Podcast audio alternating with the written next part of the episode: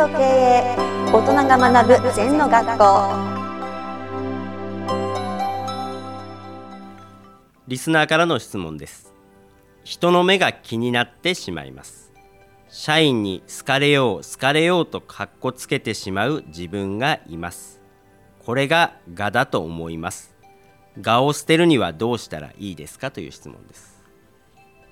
あのー、あれですね人間ってよく思われたいんだな。それから実力ない時は特に気にしますね。はい。私も誰よか早く会社行って誰よか遅くまでやりましたね。うん。それは他人の目を気にしてんですね。はい。本当に戦えば今みたくね在宅勤務でもいいんだよ。うん。会社行くなんて形なんだよ。うん。人と比べることないんだよ。はい。なんかそういうものが身につくとねうんあるがままだよな。うん。で人はバカと思われてもいいじゃない、私ある時ね結構疲れてなんか喫茶店かなんかサボって会社に電話かけたら「社長ご苦労様です」って言われたよな。はい。あーみんな信信じてね別に。休もうがご苦労さんなんだよ、一生懸命やってる姿が分かればね。うん。別にお茶飲もうが何しようがね。うん。そのハウツーじゃないんだね。はい一生懸命生きてたらご苦労様なんだな。うん。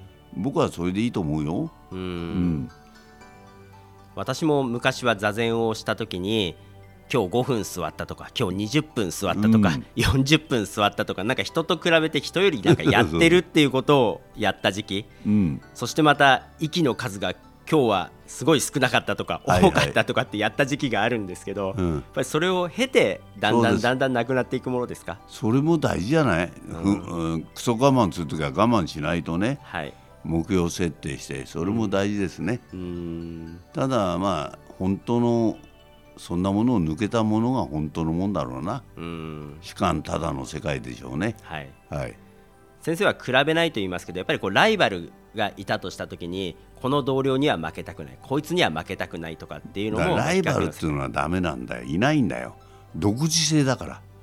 主人公は自分だから私がうん私にライバルならいいけど他人と比べないってことだよ、うーん。ライバルなんかいないですよ。はい。あえて言うならそのモデルはいますよね。例えば、西郷隆盛りたくなりたいなとかはい。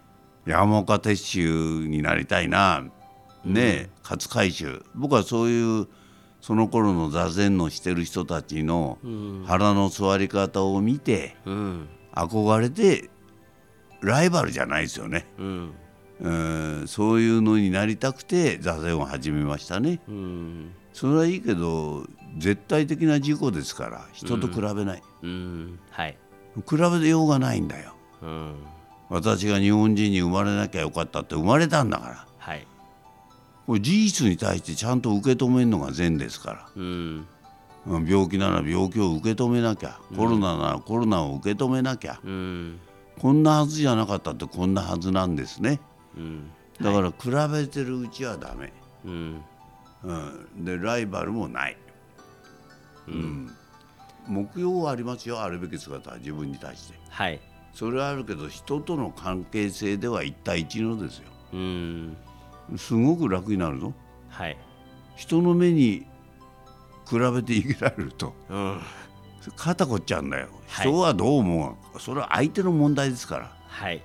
私は私の生き様をきちんとやる。うん。立正改心だっつな、うん。